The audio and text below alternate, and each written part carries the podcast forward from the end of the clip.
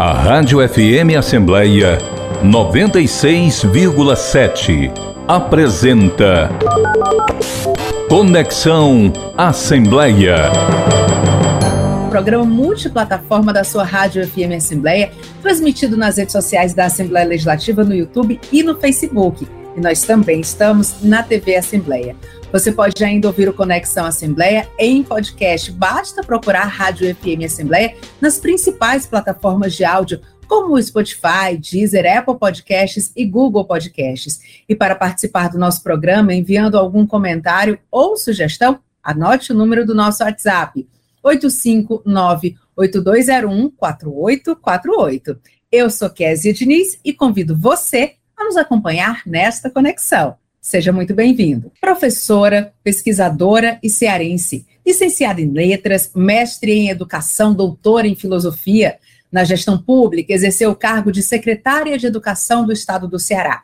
A convidada do Conexão Assembleia desta semana é a única cearense a figurar na lista dos 100 maiores cientistas da educação da América Latina. Sofia Lerche, seja muito bem-vinda ao nosso programa. É um prazer, uma satisfação tê-la aqui conosco. Muito obrigada por aceitar o nosso convite. Eu que agradeço, Kézia. Para mim é uma honra estar aqui com vocês, poder conversar com os internautas, com os ouvintes, com os espectadores da, da TV Assembleia e da FM Assembleia. É uma honra. Obrigada. A gente que agradece. Olha, professora, a missão de resumir o seu currículo para a abertura do programa foi das mais difíceis, né? Porque a senhora é o nome é reconhecido pela sua trajetória, uma trajetória de muito sucesso no campo da educação. E eu gostaria de começar essa nossa conversa justamente aproveitando a sua experiência, com mais de 40 anos em sala de aula, para entender as transformações da sociedade. A gente vive hoje com muitas tecnologias, né, que têm influenciado de forma positiva, mas imagino eu que de uma certa forma também negativa na educação brasileira, né? A questão do uso do celular, o tablet, a dificuldade que um professor muitas vezes tem de competir com o Google, né? Porque um aluno faz uma pergunta e o professor, às vezes, ali é pego de surpresa e o aluno tem tudo ali à palma da mão. Eu queria começar essa nossa conversa falando um pouco desses desafios, o que é que essas transformações da sociedade com as novas tecnologias, o que é que elas trouxeram de positivo e de negativo na sua visão?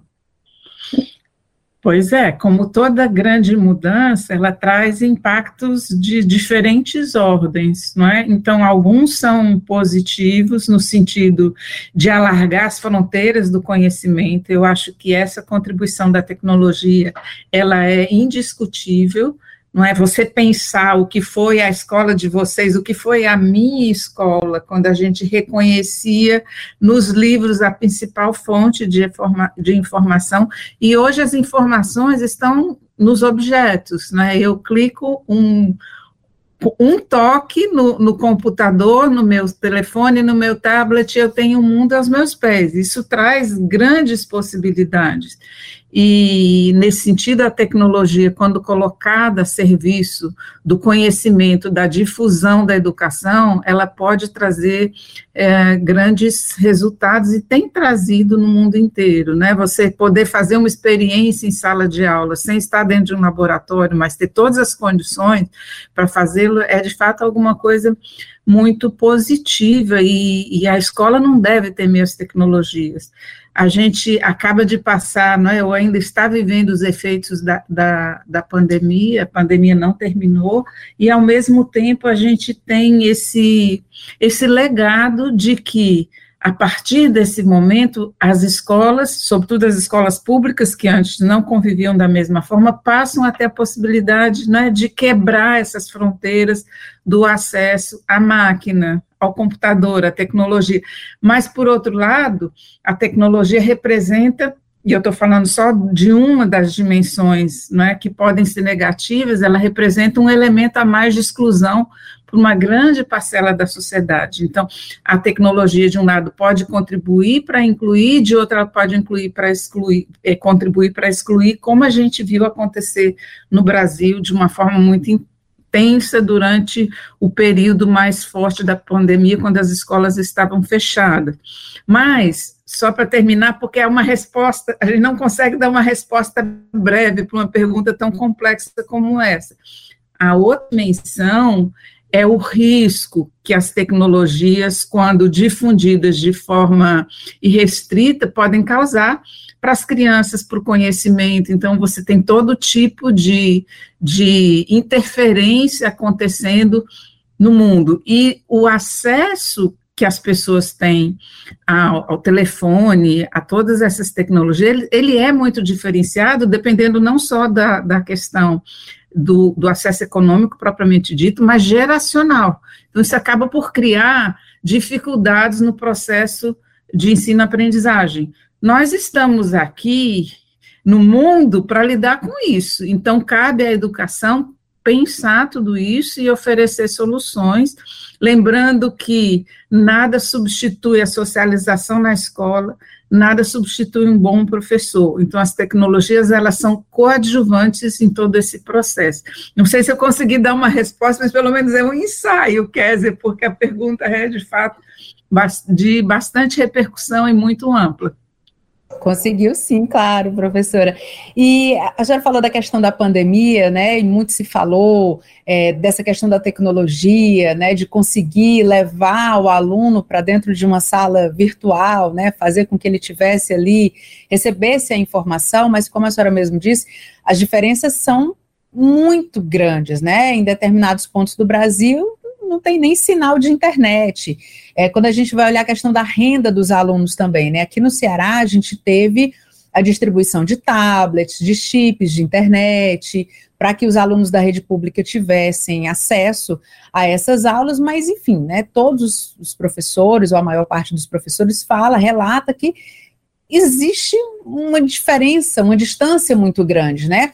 Agora, é, pensando nessa transformação, professor, assim, a gente quando olha a grade curricular, né, das escolas, a gente tem uma grade curricular que ela está apresentada, os professores convivem com aquilo ali para passar para os alunos, enfim, existe ali uma, é, é, questões que já estão colocadas, mas dentro dessas transformações e depois de passar dessa dificuldade aí desse ensino à distância Existe alguma alteração, por exemplo, dentro de uma grade curricular que seria mais eficiente para a gente poder levar essas transformações para as crianças, para os adolescentes? Eu sei que também é uma pergunta muito ampla, mas é, a, a educação é muito dinâmica, né? E, uhum. e enfim, os estudiosos, pesquisadores acompanham essas transformações. Eu queria que a senhora dissesse, a senhora já tem algum algum fio aí, alguma coisa que a senhora possa antecipar para a gente do que seria necessário para a gente acompanhar essas transformações?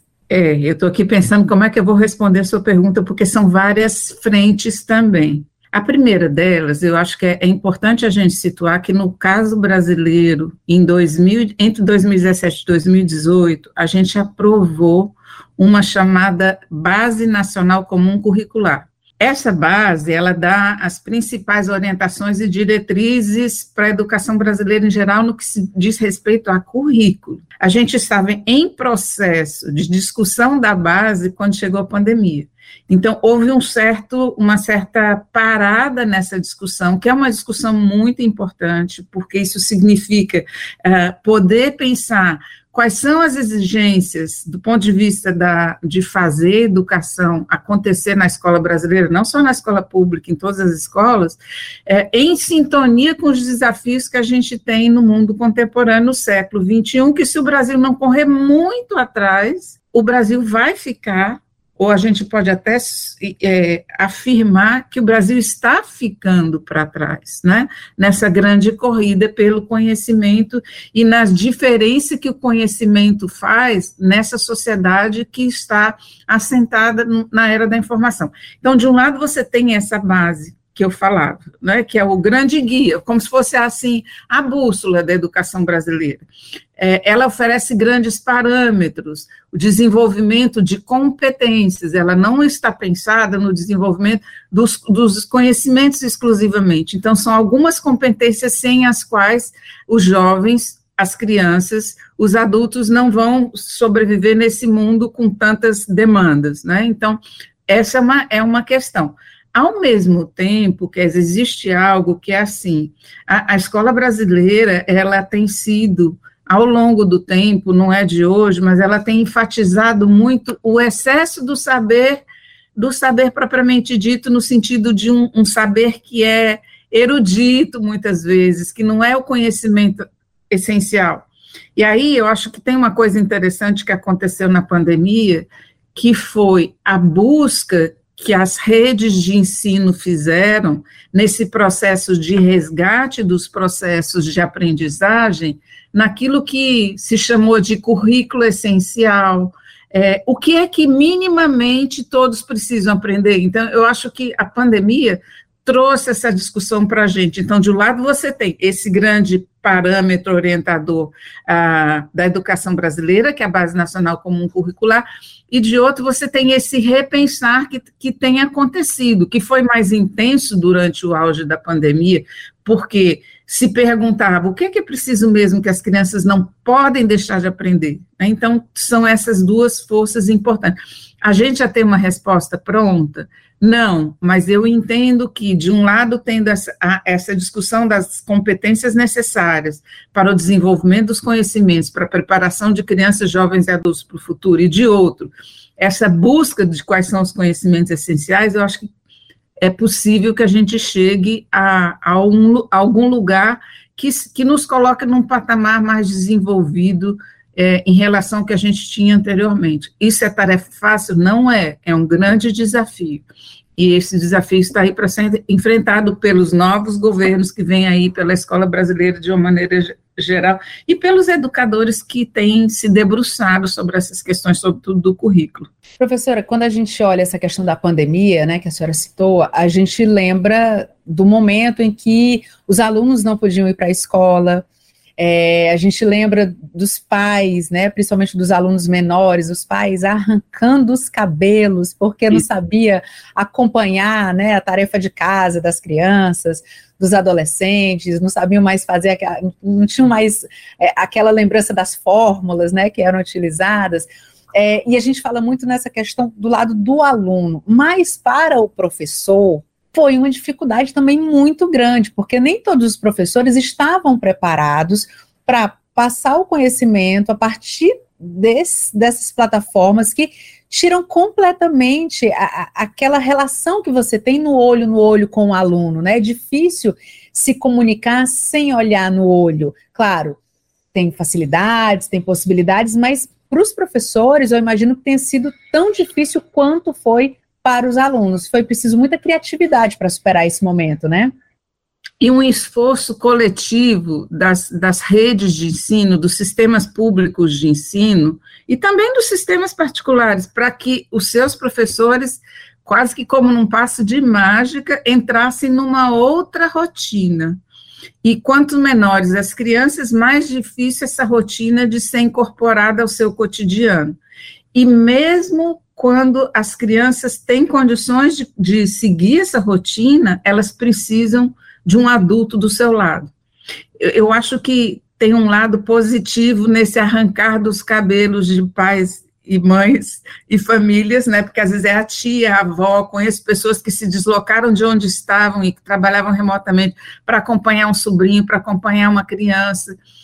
E, e se percebeu, isso mostrou o valor da escola. Então, esse é um dado positivo desse, desse processo de adaptação das famílias, que você se reporta né, no seu comentário, e, sem dúvida, dos professores. Os, houve um enorme esforço de adaptação. E penso, foi curioso, né? Porque você sabe disso em outras áreas também, é que os professores resistiram a entrar no trabalho remoto e também resistiram a voltar para o trabalho presencial. Então, de tudo, desse processo inteiro que se viveu, eu penso que o lado positivo foi essa quebra de barreiras, de paradigmas, a, o fato de que o ensino remoto passa a conviver mais, que a gente não, não é obrigado a estar estarmos todos no mesmo local para podermos usufruir dos processos de ensino-aprendizagem, mas sem dúvida a retomada da relação olho no olho, ela é indispensável. Eu não dispenso, mas conheci alunos, que eu, eu trabalho na pós-graduação, né, conheci alunos que passamos um ano praticamente inteiro, depois dois anos, e nos conhecemos na defesa de dissertação, praticamente. Né? Então, são situações em que a gente vai se adaptando e fazendo sempre o melhor para que tenhamos os resultados é, segundo as nossas expectativas de aprendizagem. Professora, é, a gente ouve falar, ouviu falar também muito, né? Muito foi comentado durante a pandemia, assim, aquela fase mais intensa da pandemia, porque, claro, a pandemia não acabou, mas na Sim. fase mais intensa é, dos prejuízos, né? Muitos educadores falavam: olha, os prejuízos, a gente vai sentir isso daqui a, a algum tempo, né? O que a gente perdeu agora vai levar um tempo para recuperar. É, olhando para esse período mais difícil, né, e agora já conseguindo ali uma certa estabilidade, é, a gente pode dizer que em quanto tempo a gente vai conseguir recuperar tudo, ou já está em fase de recuperação? Como é que a senhora avalia esse atual momento? Olha, eu acho que a gente, sem dúvida, está em fase de recuperação. Os estudiosos, as organizações que lidam com essas questões, colocavam, colocaram, né, é, perspectivas muito desalentadoras para os processos de ensino-aprendizagem. É, no nosso país, ele foi um dos países que teve a escola fechada por mais tempo. O que não quer dizer que a escola tivesse totalmente fechada, mas fechada para acolher os alunos, porque houve uma dimensão da escola, enquanto um espaço que acolhia as famílias para receber a merenda escolar, que foi extremamente importante num cenário grave de fome como a gente viveu e vive no Brasil. Então, essa dimensão foi extremamente relevante. Mas a, nós não temos estudos precisos sobre quanto tempo vai levar para recuperar o tempo perdido. O tempo perdido foi muito significativo. No Brasil, a gente tem o sistema de avaliação da educação básica, que é aplicado nas redes de ensino, e a gente não tem resultados do sistema de avaliação da educação básica, o SAEB, de 2021, que foi quando foram mensurados o, o que, que aconteceu do ponto de vista da aprendizagem da, do, dos conhecimentos de língua portuguesa e matemática. Então, assim, a gente ainda aguarda, mas sabe, sem dúvida, onde a gente já tem resultados dos sistemas estaduais, no caso brasileiro, que a perda foi muito grande. Então, a gente vai assistir um retrocesso nos indicadores que a gente tem. E a escola já está trabalhando com isso, com a recuperação das aprendizagens, mas esse não é um processo simples, até porque ele traz também outras questões, que são os problemas emocionais, a saúde mental suscitados pela pandemia, sobretudo com jovens, que a gente não, não tinha ah, uma, uma dimensão de que isso iria acontecer, e nem estava muito preparado para lidar com esses problemas. E são problemas que incidem sobre o coração da vida na escola. Uma escola, para ser, para ser bem sucedida, ela precisa ser um ambiente saudável de aprendizagem e de que os alunos fiquem ali se sentindo acolhidos. E a volta à escola, para muitos, tem sido muito difícil muitos jovens não querem voltar ou não voltaram. Então, tem todo um, um trabalho aí pra, por ser feito para que a gente consiga recuperar esses processos. Professora, é, a gente acompanha, né? Vou já falar da sua experiência como secretária de educação, porque eu lhe entrevistei muitas vezes como secretária de educação aqui do Ceará. E esse ano a senhora passou a figurar na lista dos 100 maiores cientistas da educação na América Latina o que é um lugar de absoluto destaque, né, aqui para o Ceará. O Ceará é referência na educação, mas ter uma cearense nessa lista quer dizer muito. E eu queria que a senhora contasse para a gente, eu sei que a senhora já falou sobre esse assunto até aqui na TV Assembleia, inclusive, no programa do Renato Abreu, mas eu queria que a senhora contasse para a gente da emoção de receber né, essa informação e de figurar nessa lista. Ah, é uma alegria indescritível ter um reconhecimento como esses é algo que a gente não espera. Até porque esse reconhecimento ele vem de uma, de, um, de uma metodologia que incide sobre a produção das pessoas e o número de citações no, no chamado Google Scholar, que é um, um, um, lado do Google, né, que não é tão acessível para todas as pessoas, mas que os pesquisadores utilizam muito, os estudantes, todos aqueles que são interessados numa área. Então, ter esta, este reconhecimento é algo que a gente não espera, mas é fruto de uma trajetória. A gente vai a gente vai trabalhando, e você disse foi difícil falar do meu currículo, eu fico até sem jeito, mas assim, é porque eu comecei muito cedo. Eu fiz o, é, fui aluna do primeiro mestrado em educação da, da UFC, eu era recém-formada, e de, e de lá para cá, eu passei a vida inteira trabalhando e produzindo. Então, isso é o resultado desse, desse, desse caminhar constante e com foco exatamente naquilo que a gente pretende desenvolver como trabalho científico. Eu fiquei muito feliz, isso trouxe a oportunidade de, de muitas conversas sobre o tema, de retomadas, mas continuo trabalhando todos os dias. Estou aqui em férias, fora do Brasil, mas estou escrevendo um projeto de pesquisa. Então, a vida de um pesquisador, como a vida de qualquer profissional, é sempre fruto de um trabalho constante, cuidadoso, meticuloso e que prossegue. A gente não pode. Não termina nunca esse trabalho. Um dia vai parar, mas eu não sei exatamente quando. Por enquanto, eu estou aqui. Professora, é. vou chamar agora a participação do repórter Silvio Augusto, aqui da Rádio FM Assembleia, que ele tem uma pergunta justamente para falar um pouco da sua trajetória. Vamos acompanhar. Obrigada. Professora Sofia, tudo bem? A senhora leciona na UES há mais de 40 anos. É aposentada há 10 anos. Continua atuando de forma voluntária na pós-graduação. Em que projetos a senhora está envolvida atualmente? Bom, nesse momento eu trabalho na pós-graduação da UES, a gente tem um conjunto grande de de estudantes interessados na área de política e gestão da educação. Eu tenho, portanto, nessa área de trabalho, diversos orientando, pesquisando, sobretudo, as políticas educacionais no Ceará e em Fortaleza. E a outra dimensão é que eu sou pesquisadora também de uma instituição fora do Ceará, que é a Fundação Getúlio Vargas. Nessa instituição, é, eu estou à frente de um projeto de pesquisa juntamente com outros colegas, inclusive colegas do Ceará, onde nós estamos estudando a gestão eficaz da aprendizagem, é, tanto em estados como em municípios brasileiros. Isso é um projeto de dois anos que deve ser concluído no início do próximo ano e que pretende oferecer subsídios para a formulação de novas políticas, uma vez que nós estamos focalizando o estudo em resultados de aprendizagem em alguns estados que se destacam nessa matéria, como também municípios.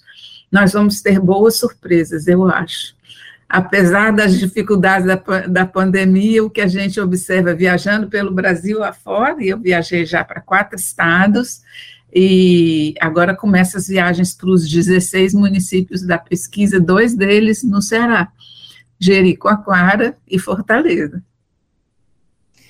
Professora, a senhora foi secretária de Educação aqui do Estado, né? É, eu acompanhei um período na época do governo Lúcio Alcântara, e o Ceará vem passando, né, ali, desde a sua época, já muitas transformações aconteceram naquele período, é, e, e, aí seguiu, enfim, foi um trabalho que ele foi, é, governo após governo, ele foi sendo priorizado, né? Muitas vezes é, é a, a, política, o governo fala de prioridade para a educação, aqui no Ceará, governo após governo, a gente viu essa prioridade acontecendo. É, o que, que a senhora poderia destacar dessas transformações que aconteceram ao longo dos anos aqui no Ceará? E por que, que o Ceará é uma referência para o restante do Brasil e até para alguns outros países. É, pois não, Kézia, eu acho que é muito interessante refletir sobre isso, porque que em outros estados as coisas não aconteceram e aqui a gente conseguiu alguns resultados muito positivos. Eu diria que, em primeiro lugar, é pelo fato de que essa prioridade permaneceu a despeito dos diferentes governos. Então, isso, a gente fala muito em política de Estado e política de governo. Eu diria que a educação conseguiu ser, no Ceará, objeto de uma política de Estado, que, a despeito das diferenças, as prioridades permaneceram. Houve uma preocupação no Ceará com quadros técnicos no, no campo da educação. E apesar das muitas dificuldades, se você, eu lembro de você me entrevistando e era sempre com dificuldade, porque a gente não tinha os recursos naquela época. Era o, o momento em que começou o Fundef no Ceará e a gente repassou todas as matrículas para o ensino fundamental nos municípios a gente é, financiava dois terços do ensino funda é, fundamental e não tinha recursos para a rede estadual. Então, era um momento muito complexo. Mas a gente organizou o sistema de uma forma em que o Ceará pudesse ter, é, ao longo do tempo, e considerando essas prioridades, e caminhando. E a política de alfabetização que vem com o governo de Cid Gomes em 2007, cujas origens estão em Sobral, ela vinha sendo discutida num grande coletivo que tinha à frente a Assembleia Legislativa. A gente tinha um conjunto grande de, de parceiros, né, capitaneados pela Assembleia. Então, é, nesse sentido, eu acho que esse movimento expressa o desejo que o Ceará teve de mudança.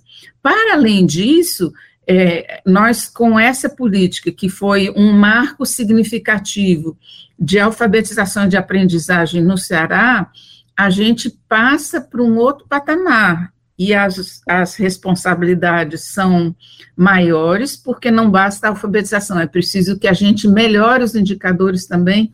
É, nos anos é, mais à frente, né, os chamados anos finais do ensino fundamental e no ensino médio. Esse é o grande desafio, porque se a gente conseguiu avançar bastante nos anos iniciais, a gente tem grandes desafios ainda nos anos finais do ensino fundamental e no ensino médio.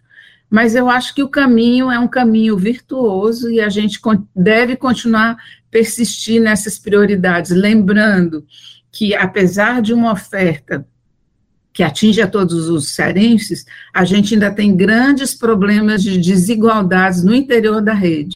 Ou seja, é, alguém frequenta uma escola de excelente qualidade, muitos jovens, e outros ainda têm uma escola que tem, deixa muito a desejar, seja do ponto de vista da sua infraestrutura, seja do ponto de vista do seu corpo docente.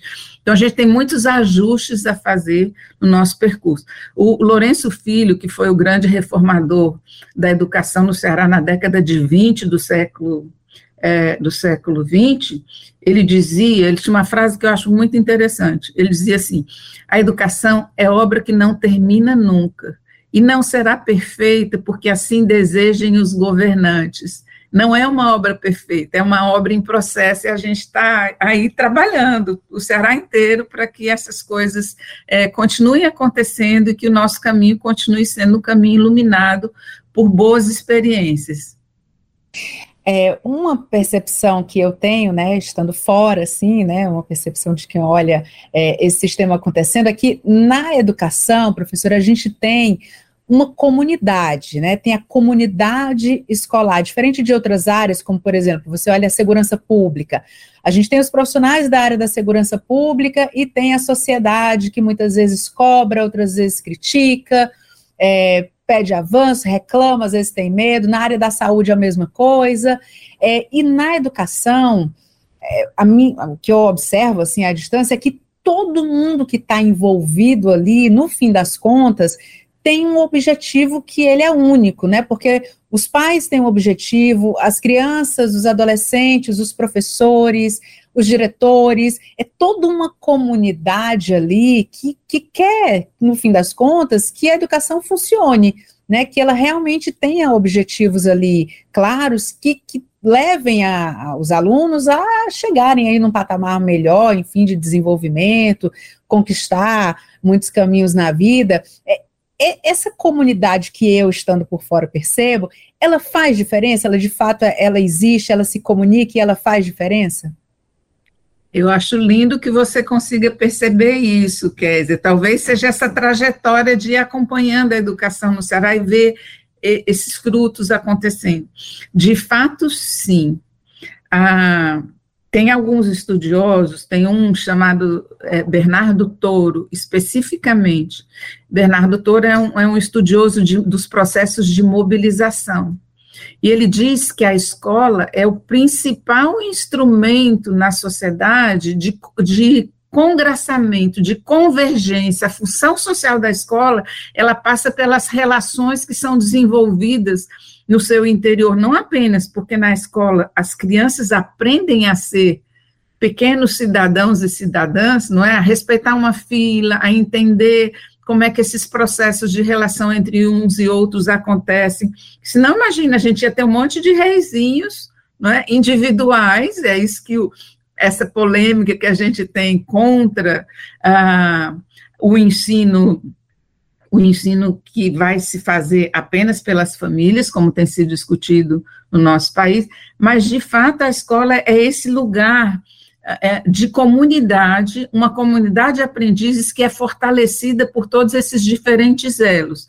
Existe um estudioso brasileiro que se chama Demerval Saviani, que ele diz que o objetivo da, da política é vencer, e o objetivo da educação é convencer.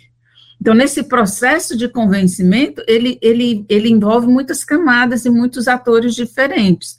E, sem dúvida, é possível tirar muito mais partido desse lugar é, privilegiado que a escola ocupa na sociedade, não só brasileira, em todas as sociedades.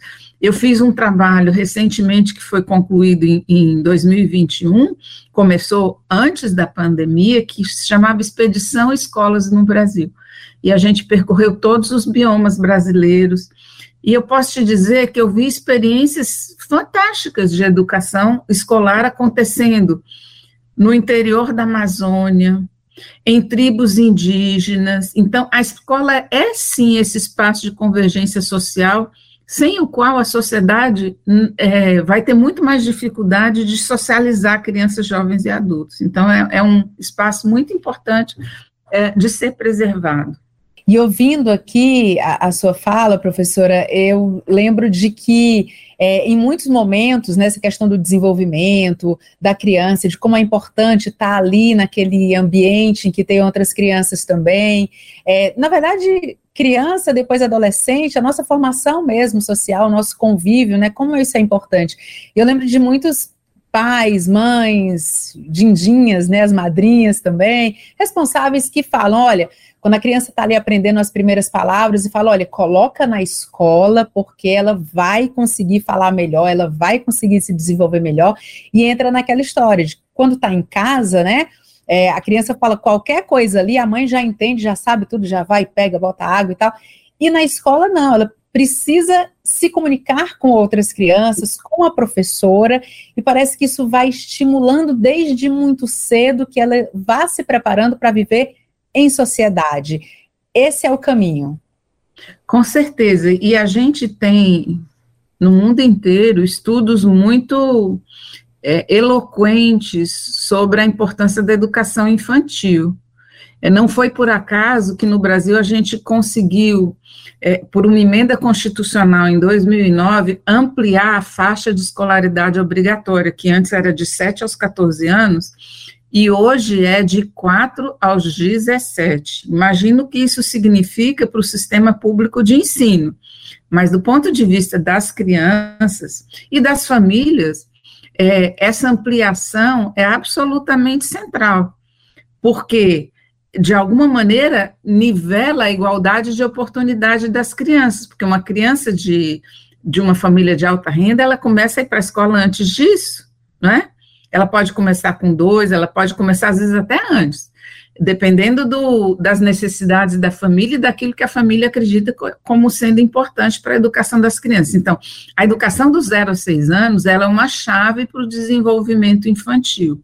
Então, quanto mais essa escolaridade for ampliada, mais importante é para os sistemas de ensino e para a aprendizagem das crianças, sem contar na socialização que a gente já tinha falado bastante antes. É, eu queria aproveitar também a sua, toda a sua experiência nas universidades, né? A gente é, sempre trata aqui com muito carinho da UES, né? Já, já entrevistei inclusive o reitor aqui no Conexão Assembleia. Eu queria saber a sua opinião, como é que a senhora avalia essa questão da qualidade do ensino, porque aqui no Ceará, como a senhora já expôs, a gente começou com aquele incentivo para os mais jovens, aí depois a gente foi aumentando, aí vai a faixa etária, aí o estudo vai avançando, mas a gente vai chegar no momento, se já não está, mas a gente chega no momento em que a gente tem jovens preparados para entrar numa universidade. E aí, a qualidade dessa universidade, a gente tem, a gente pode dizer que a gente tem boas universidades, ou ainda é preciso avançar um pouco mais, até para poder receber esse jovem que ele já vem é, melhor preparado? A sua pergunta não é de simples resposta, né? Até politicamente. É, sim, sem dúvida, nós temos muitas boas instituições de ensino superior no Ceará.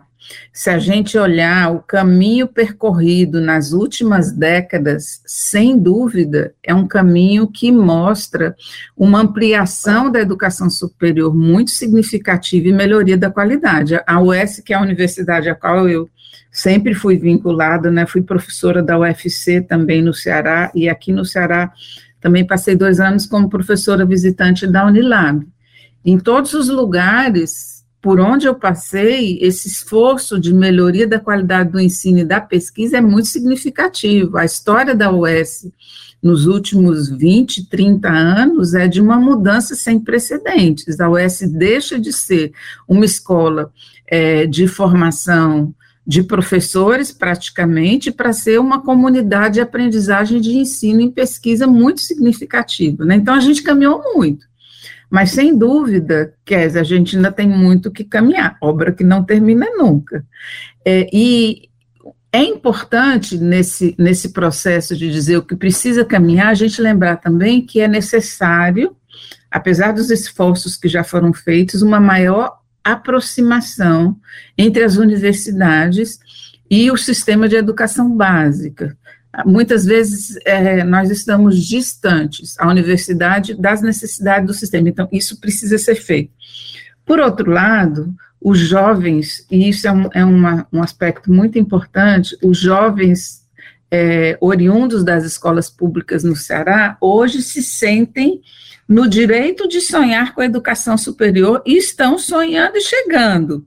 Então, a universidade precisa se adaptar a esse movimento, com melhoria da qualidade do ensino, com melhoria da qualidade da pesquisa, com bolsas para jovens que queiram frequentar as carreiras, que tenham vocação para frequentar as carreiras ligadas às licenciaturas, ou seja, a formação de professores, porque sem bons professores, esse sistema não vai melhorar na medida em que ele precisa melhorar. Então, tudo isso é um processo muito mais amplo, mas é muito bom e muito.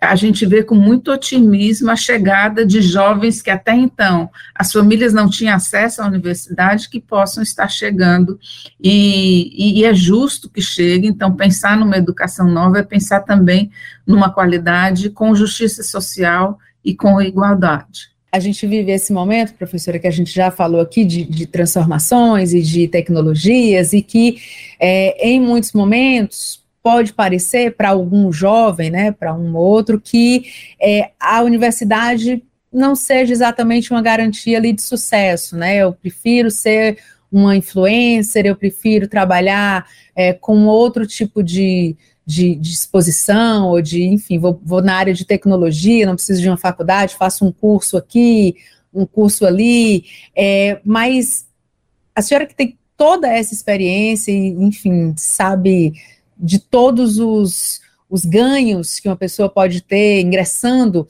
numa universidade, acho que quem faz universidade sabe disso, porque o próprio ambiente ele é transformador, é, eu queria que a senhora contasse aqui para os nossos ouvintes, telespectadores, internautas, qual é a diferença, assim, o que é que uma universidade, fora a formação, né, o que é que uma universidade pode acrescentar na vida de quem vai lá e faz o curso, às vezes com muita dificuldade, porque às vezes tem que trabalhar de manhã, estudar de noite, mas é uma opção. Verdade, Kézia. A universidade ela vai ter diferentes impactos para diferentes pessoas, depende muito da história de vida de cada um. Mas, sem dúvida, eu diria que, assim, uma pessoa que chega a frequentar a universidade, que termina um curso é, de educação superior, ela tem uma visão ampliada do mundo. Então, essa visão ampliada do mundo é, exatamente o papel central da universidade na vida das pessoas. Tem um grande ideólogo da universidade alemã, o Karl Jaspers, que ele dizia que a universidade é, é, o lugar de busca da verdade sem constrangimento. É o lugar onde a gente dialoga de igual para igual. É, os professores estão ali naquela, naquela sua missão, né, de trazer os alunos para frente, mas o debate, o diálogo, o respeito ao outro que se dá no âmbito universitário, essas oportunidades a gente não tem na mesma proporção em outros lugares. Então, pode até ser interessante ser influência ou, ou, entrar no mundo da tecnologia sem passar pela educação superior, mas lá na frente as pessoas vão perceber a importância dessa diferença que o ensino superior traz, e ela é indiscutível para todas as pessoas, não importa se seja uma pessoa que vai aproveitar mais da universidade, porque tem uma história de vida que faz com que aquele ambiente seja um ambiente absolutamente central, enquanto para outros jovens a universidade convive com outras oportunidades, sejam culturais, não é? Mas na, nesse mundo onde a gente vive, é, tantos desafios colocados pela por essa vida em rede, eu penso que a universidade é o lugar que pode tematizar os problemas da vida em rede, inclusive. E aí a senhora falou a palavra desafios, e o que a gente tem muito pela frente é desafio. E a gente está chegando aqui no Brasil, professora, no ano eleitoral, né? Estamos no ano eleitoral, em que daqui a pouquinho a gente vai ter início de campanhas. É, e como a senhora acompanha, né? Já fez parte da vida pública como secretária e acompanha a questão de políticas públicas, fala sobre isso, tem livros, enfim. É, eu queria puxar a senhora um pouco para esse assunto todos os candidatos, em todas as eleições, falam na educação como prioridade, né? A gente tem ali sempre é, saúde, segurança, habitação, o saneamento e a educação. A educação sempre está ali, primeiro, segundo lugar, mas sempre está no discurso de todos os candidatos, seja um candidato a governador, seja um candidato à presidência da República. É, e eu queria saber, para esse ano, quais são os desafios que estão colocados, que tem que estar tá, não só no discurso, mas inicialmente no discurso, né, do que seria a prioridade dentro da área da educação para os nossos novos governantes. Kézia, difícil dizer num ano que traz tantas prioridades em tantas áreas, não é? Porque, assim, um dos riscos que a educação corre é exatamente de concorrer com problemas que para a população parecem mais urgentes. Hoje você tem problema de segurança alimentar no nosso país, né? A população passando fome, nós temos problemas em todas as esferas da, das cidades de muita violência, as crianças têm tido dificuldades de ter acesso à escola em alguns lugares, porque existe o império das facções nos grandes centros urbanos, a, a gente tem problemas de saúde, mal a, a pandemia parece terminar, vem outras coisas vindo por aí, então, um, uma grande questão é que os candidatos consigam centrar nas prioridades de educação, número um, é, que a gente tenha assegurado e recuperado, do ponto de vista do nosso país, coisas que foram perdidas nos últimos quatro anos.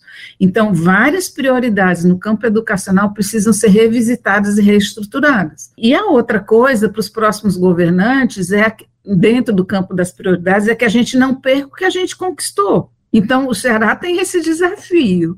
Né? Eu, é, eu mencionei antes, a gente tem tido um histórico de de preservação da qualidade técnica da educação e é muito importante que isso seja preservado. Ao mesmo tempo, aquela questão que eu mencionava antes, é preciso que a gente tenha uma educação de qualidade para todos. E lutar por isso é um dever dos novos governantes, sejam eles prefeitos, governadores, deputados que defendem os nossos interesses, senadores e, sobretudo, o novo presidente da República, que precisa priorizar de fato e retomar coisas que foram perdidas no campo da educação.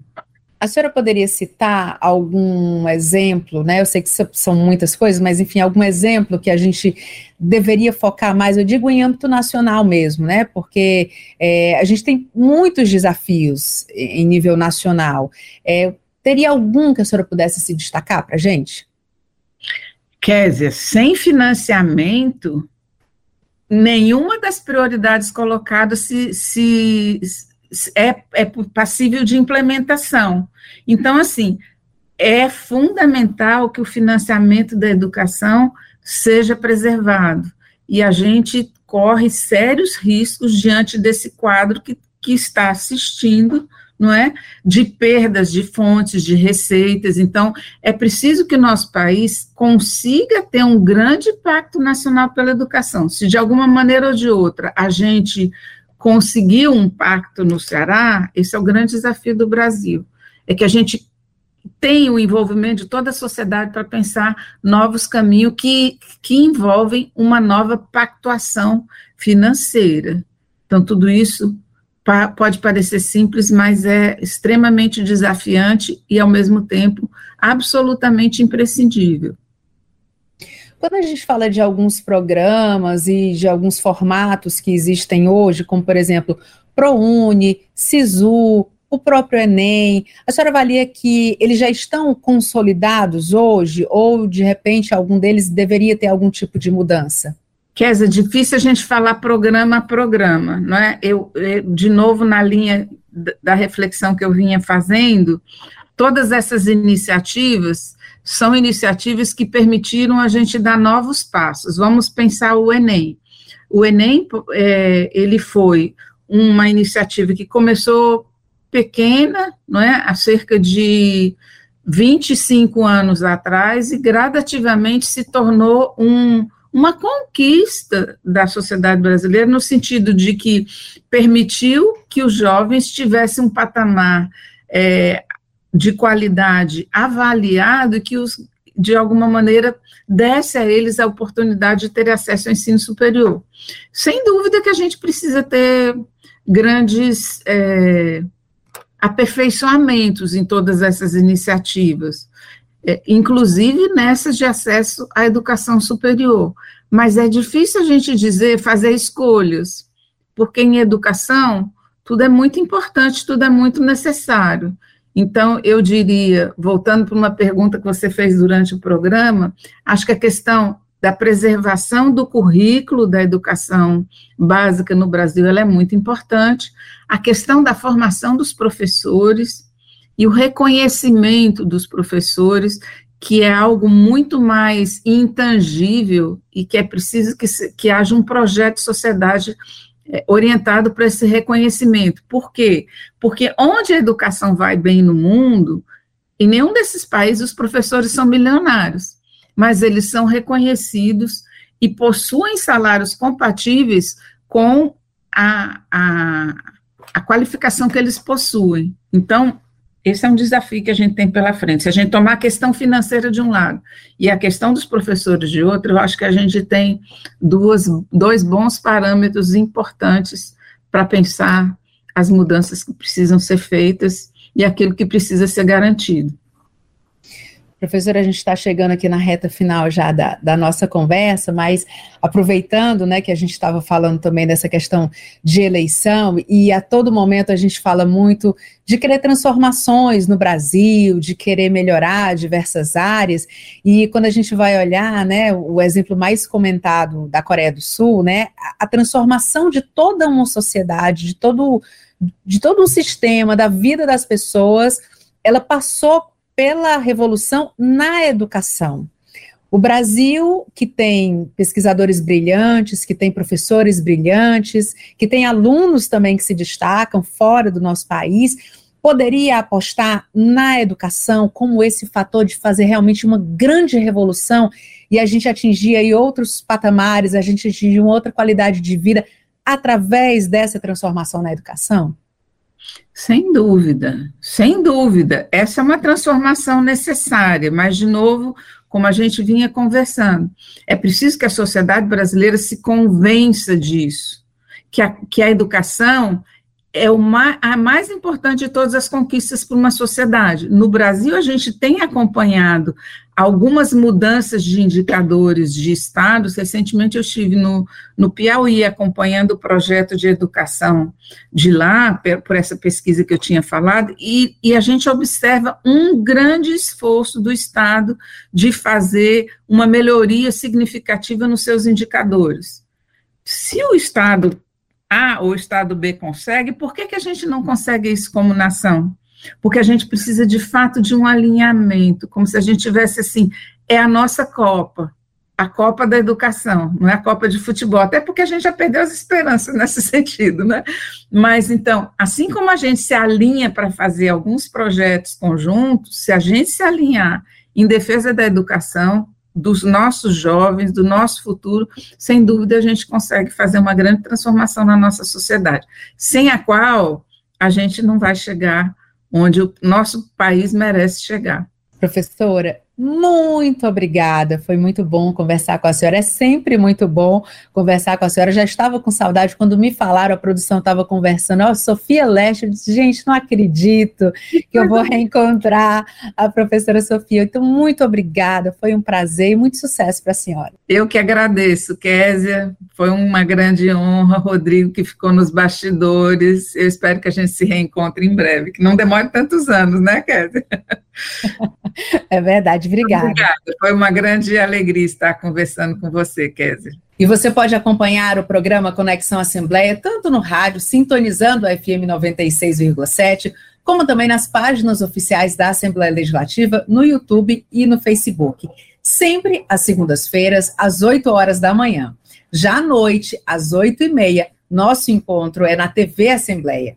O Conexão Assembleia também está disponível no podcast Rádio FM Assembleia. Basta você procurar o nosso canal nas principais plataformas de áudio, como o Spotify, Deezer, Google Podcasts e Apple Podcasts. E para participar do nosso programa enviando algum comentário ou sugestão, anote o número do nosso WhatsApp: 859-8201-4848. Conexão Assembleia apresentação de Késia Diniz, produção de Laiana Vasconcelos e Tassiana Campos, direção de vídeo Rodrigo Lima, gerente-geral da Rádio FM Assembleia, Rafael Luiz Azevedo, coordenador de programação e áudio, Ronaldo César.